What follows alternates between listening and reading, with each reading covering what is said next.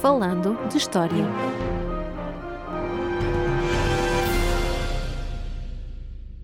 Olá a todos e bem-vindos ao episódio 39 do podcast Falando de História. Eu sou Paulo M. Dias e comigo está, como é costume, Rogério Luís Jesus. E como os nossos ouvintes já sabem, não costumamos dar demasiada importância às efemérides, isto é, às comemorações de datas nos nossos episódios. Costumamos até assinalar mais frequentemente isso nas miscelâneas, mas de vez em quando, como é caso hoje, aproveitamos para desenvolver um tema ou outro. Não é assim, Roger?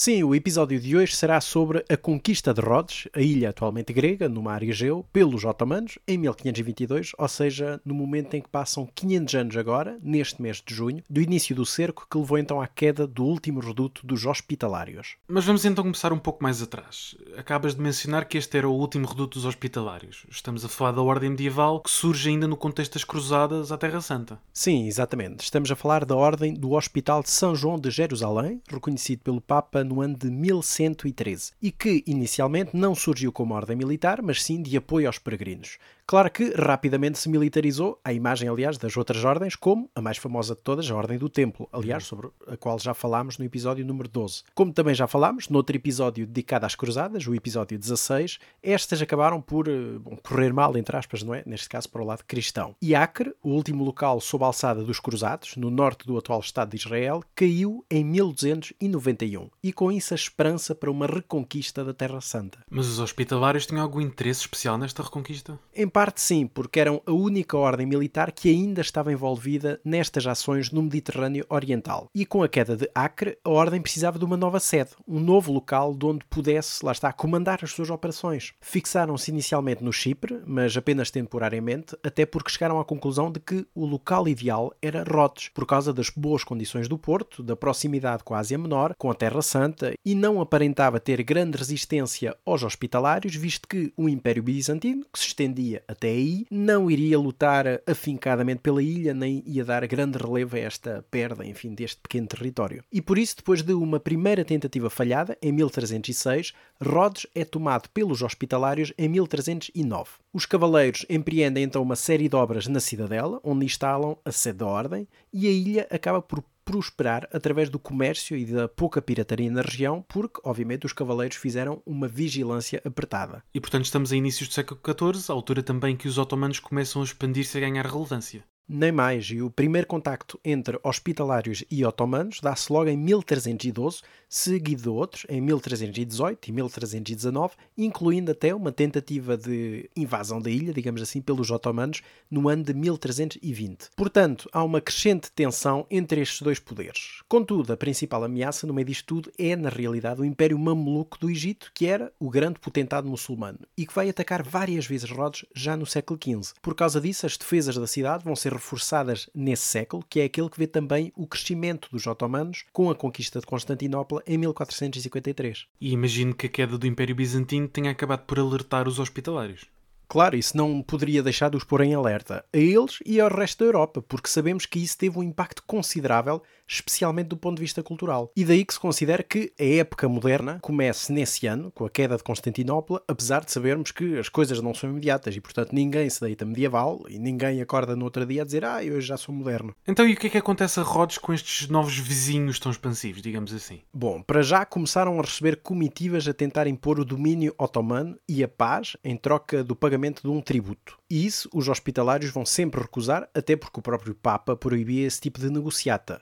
Isso, claro, não impediu os venezianos de pagarem esse mesmo tributo para manterem os seus entrepostos comerciais no Chipre, em Creta e em outros locais. Enquanto isso, os hospitalários vão reforçar a presença no Mediterrâneo Oriental e apoiar todas as ações contra os otomanos, dando apoio logístico e dinheiro na defesa de várias ilhas. Claro que o que se anteviu é que a cidade seria certamente cercada e por isso começaram grandes obras de reforço das defesas nas décadas de 1460 e 1470. Em 1476 é eleito o grão-mestre Pierre d'Aubusson, que vai tocar o sino-rebate, digamos assim, convocar todos os hospitalários da Europa para a defesa da sede da ordem. E bem, porque em 1480, os otomanos vão atacar Rhodes naquele que é então o primeiro cerco. E então temos aqui um cerco otomano, que deve ter sido de dimensão considerável, mas já que sabemos como acabou, portanto, spoilers, a cidade não foi tomada nesse ano 1480, mas Sim, em claro. 1522, como disseste, mas de qualquer modo, como é que decorreu este cerco? Como eu disse, os hospitalários já estavam à espera e preparavam já há algum tempo as defesas, recolhendo mantimentos e até puxando todos os habitantes da ilha para dentro da cidade, visto que a cidade fica numa das pontas da ilha, na ponta norte. Os otomanos chegaram a 23 de maio de 1480 e as fontes hospitalários falam-nos em 70 mil soldados, o que é obviamente um claro exagero, mas não quer dizer que as forças sitiantes não tivessem algumas dezenas de milhares, porque tinham potencial para isso e porque era preciso soldados para cobrir cerca de 3 km de muralha. E sem esquecer, claro, os milhares de trabalhadores para o apoio logístico da campanha. O primeiro momento do cerco foi o ataque à Torre de São Nicolau, uma torre localizada a norte do Porto, porque tinha um lugar central, porque defendia a entrada de mantimentos por via marítima, e se fosse tomada representava certamente a queda da cidade, porque não havia forma de defesa. E já estamos, claro, a falar de um período em que existe artilharia pirobalística, ou seja, canhões que têm um efeito destrutivo. Sim, apesar da eficácia não ser bem aquela que às vezes temos ideia, isto por questões tecnológicas. No entanto, o sultão Mehmed II, que chegou ao poder em 1451, apostou na fundição da artilharia e por isso os otomanos tinham uma dezena de peças de artilharia, uma dezena de canhões no cerco que usaram então para bombardear a dita Torre de São Nicolau, mas o qual nunca conseguiram tomar. O segundo momento do cerco foi a tentativa de invadir a fortaleza, a partir das brechas abertas na muralha, e aí também falhou pela capacidade dos hospitalários em resistir, em construir trincheiras e em fechar imediatamente essas brechas. O grande ataque ocorreu a 18 e 19 de junho, mas os otomanos, mais uma vez, não conseguiram entrar na cidade. E no fim, e como já afirmaram alguns historiadores militares, não foi a tecnologia, a pólvora, os canhões ou as obras que permitiram a defesa de Rhodes, mas sim uma forte liderança e habilidade e a coragem dos próprios defensores defensores. E com esta última derrota, os sitiantes desarmaram o cerco e partiram então a 18 de agosto. Que isto era então uma clara vitória dos hospitalários. Conseguiram resistir ao assédio otomano, ao contrário de tantos outros sítios, como por exemplo Constantinopla.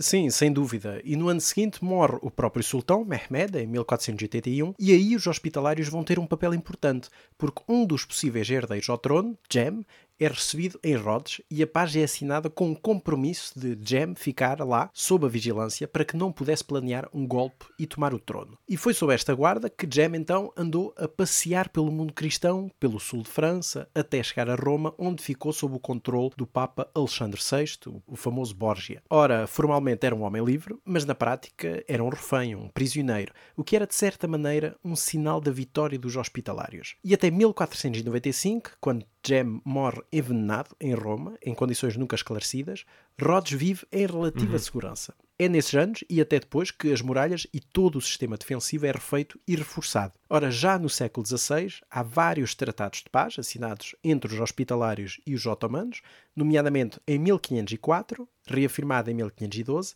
e 1513. Claro que isso vai ser insuficiente face à expansão do Império Otomano. Até porque é nesse período que os otomanos acabam por conquistar o que resta do território que os liga ao Egito, por exemplo. Sim, o Egito e não só. O sucessor de Mehmed II, Bayezid II, teve um sultanato relativamente calmo, apesar de algumas campanhas militares. Já o seu sucessor, a partir de 1512, Selim I, teve um reinado curto, de apenas 8 anos, mas muito expansivo. Conquistou o Egito Mameluco em 1516-1517 e isso é importante porque quer dizer que passava a controlar a Terra Santa e as rotas das especiarias que chegavam pelo Mar Vermelho e pelas rotas terrestres que se ligavam ao Golfo Pérsico. Ao mesmo tempo, vai ainda entrar em confronto direto com o Império Persa Safávida, constituído a partir do ano de 1500, sob a alçada do famoso Shah Ismail, que aparece nas fontes portuguesas como Sheikh uhum. Ismael. Aliás, vai até derrotar o Shah na uhum. famosa Batalha de Chaldiran, em 1514. Isto quer dizer que, no final da década de 1510, os otomanos controlavam praticamente todo o Mediterrâneo Oriental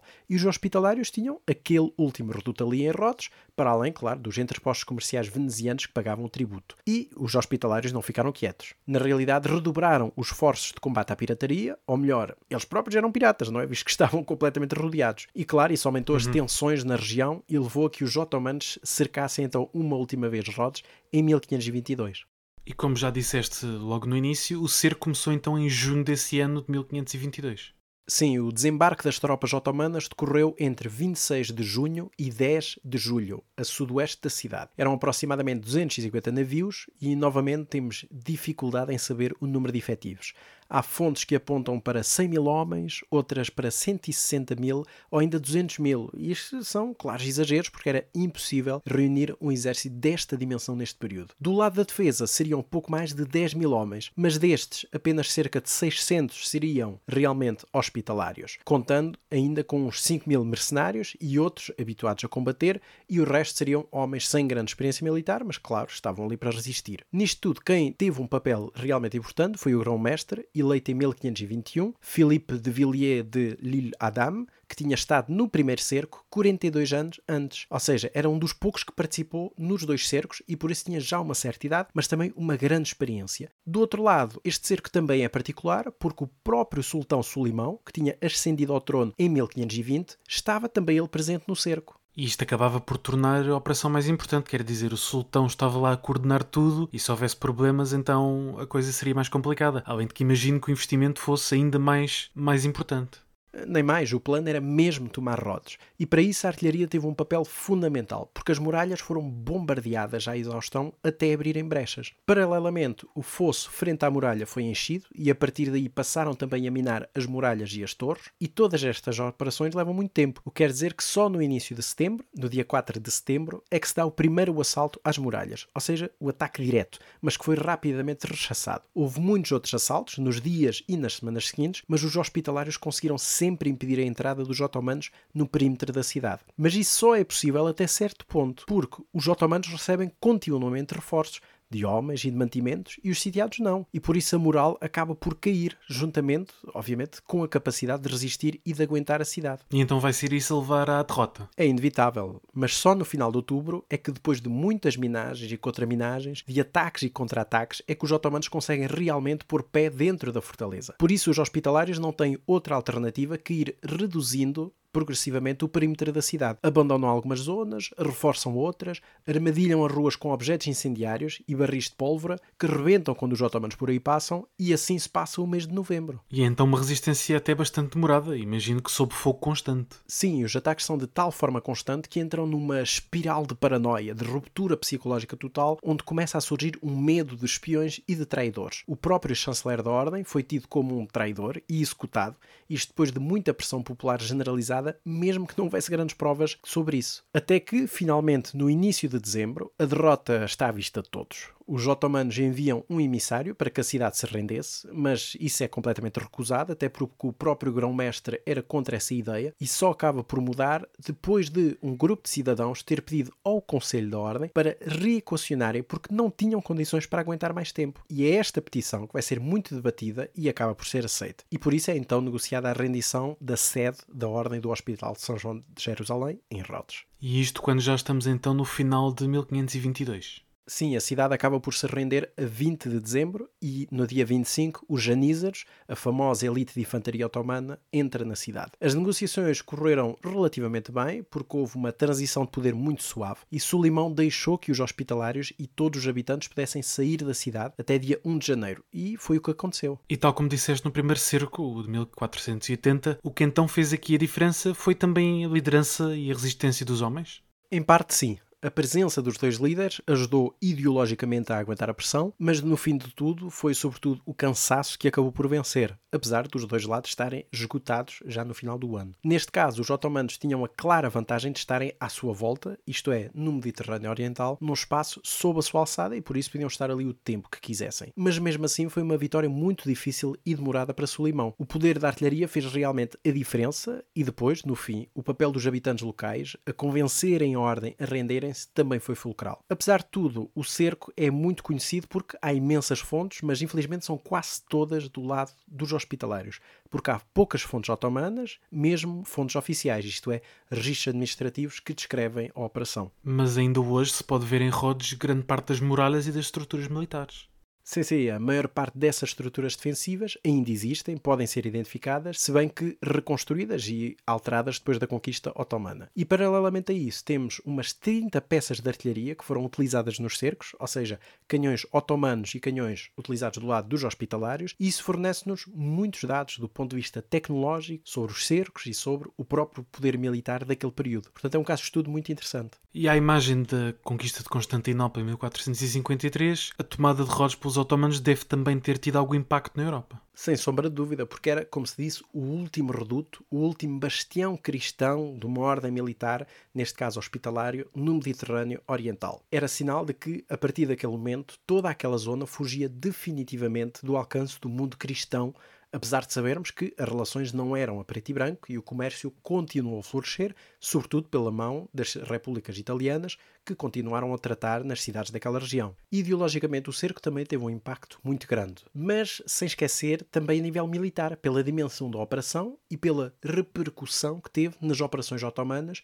visto que foi bem sucedido. E, aliás, foi um dos maiores triunfos do reinado de Solimão. Aliás, umas décadas depois, vemos que no segundo cerco de Dio, na Índia, em 1546, sobre o qual já falámos no nosso episódio 32 do podcast, temos fontes portuguesas a dar conta que o sultão do Gujarat tinha contratado veteranos do cerco de Rhodes de 1522 para estarem ali a lutarem contra os portugueses, partilhando da experiência que tinham adquirido anos antes. Isso revela também como existiam estas redes de disseminação de conhecimento militar num tempo em que a mobilidade não era tão reduzida quanto às vezes se pensa. E quanto aos hospitalários? Sabemos que a ordem não acabou exatamente, mas o que lhes aconteceu depois deste cerco? Não, eles realmente não acabaram, bem pelo contrário. Andaram à deriva durante vários anos a tentar arranjar uma nova base e novos apoios dos reinos cristãos europeus, até que finalmente, em 1530, o imperador Carlos V lhes concedeu a ilha de Malta, também do Mediterrâneo, para onde mudaram a sede e de onde voltaram à carga a lutar contra o avanço otomano. Isto acabou por levar a outro famoso cerco, o cerco de 1565, onde a ordem conseguiu resistir e manter-se na ilha até 1799, quando foram então finalmente expulsos por Napoleão. Mas nessa altura já a ordem estava popularizada com o nome pelo qual a conhecemos hoje, a Ordem de Malta. Muito bem, e sugestões para quem quiser ver um bocadinho mais sobre este cerco de Rhodes de 1522? Olha, tenho duas sugestões de leitura, claro, como sempre. Infelizmente, uh, há muito pouco escrito em português sobre o assunto. Portanto, a primeira sugestão é um livro em inglês, da autoria de Robert Douglas Smith e Kelly DeVries, dois dos historiadores militares mais conceituados para este período, e é uma obra intitulada Roads Besieged, A New History, publicado em 2011 pela History Press. E é um livro fantástico que analisa de forma aprofundada os dois cercos de Rhodes, não só do ponto de vista das campanhas, mas também do ponto de vista tecnológico. Aliás, faz levantamento de todas as peças de artilharia que hoje ainda subsistem e que foram utilizadas durante os cercos, e, portanto dá uma visão muito aprofundada sobre o que foi o cerco para além da dimensão simplesmente militar dos combates. Outra obra é uma obra sobre o Império Otomano, para quem quiser saber um pouco mais. Infelizmente há poucas obras em português sobre o Império Otomano também, e por isso o que eu recomendo é uma obra de Donald Quatert, o Império Otomano, das origens ao século XX, publicado pelas edições 70 em 2008, e é uma pequena síntese sobre uh, a ascensão e a queda, digamos assim, do Império Otomano até ao século XX, tendo em conta que subsistiu até ao final da Primeira Guerra Mundial. E pronto, por hoje é tudo, com mais um episódio do podcast Falando História. E claro, como já devem estar fartos de saber, temos um livro, Atualizar a História, que está disponível para comprar, e claro, quem o tiver feito, boas leituras e não se esqueçam também de avaliá-lo nas várias plataformas digitais. Podem sempre contactar-nos através do nosso e-mail, falandostoriapodcast.gmail.com e por hoje é tudo. Por isso, até à próxima. Até à próxima.